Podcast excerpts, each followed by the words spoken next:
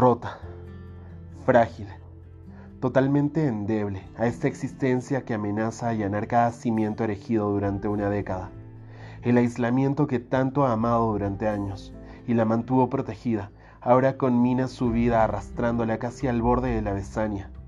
La coloca cara a cara en una realidad inminente, una fortaleza perenne, totalmente quimera, que se dibuja llena de atavios y tretas alrededor de fantasmas que nunca fueron confrontados.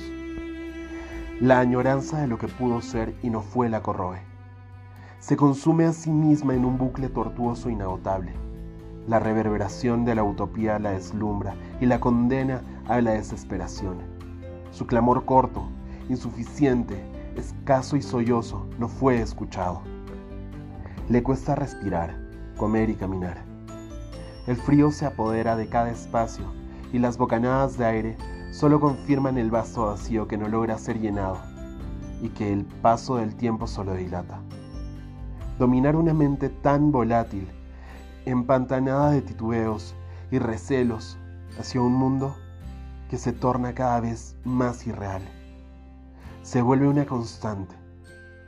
¿Qué es lo que importa? ¿Lo real o lo imaginario? That's tasse à Mali.